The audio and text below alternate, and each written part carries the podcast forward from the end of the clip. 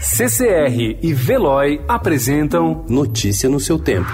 Esportes.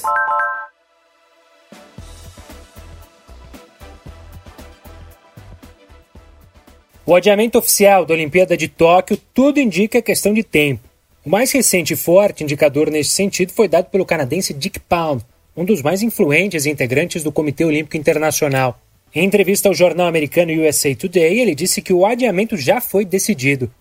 Também ontem, os organizadores dos Jogos e o governo japonês admitiram mudar a data por causa da pandemia do coronavírus. No domingo, o próprio COI havia revelado essa possibilidade.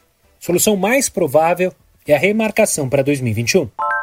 Se relutar muito em adiar os Jogos Olímpicos, o Comitê Olímpico Internacional e o comitê organizador podem ter de fazer isso na marra. Isso porque países como Noruega, Austrália e Canadá já ameaçaram não enviar delegações a Tóquio se a data original for mantida, e outros países podem seguir o mesmo caminho. Alemanha e Brasil já se posicionaram a favor da mudança na programação e podem radicalizar ainda mais. Praticamente todo o planeta está paralisado em razão da pandemia do novo coronavírus e a situação ainda pode piorar, de acordo com o presidente da FIFA, o suíço Gianni Infantino. Ontem, em entrevista ao jornal italiano Gazeta dello Sport, o mandatário da entidade explicou que o momento pode ser propício para uma reforma no futebol mundial.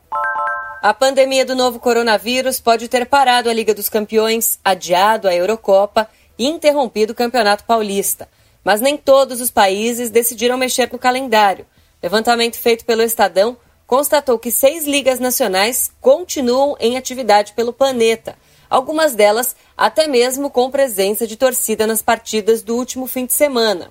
Os países que ainda têm campeonatos são Angola, Austrália, Bielorrússia, Burundi, Myanmar e Nicarágua. Notícia no seu tempo. Oferecimento CCR e Veloy.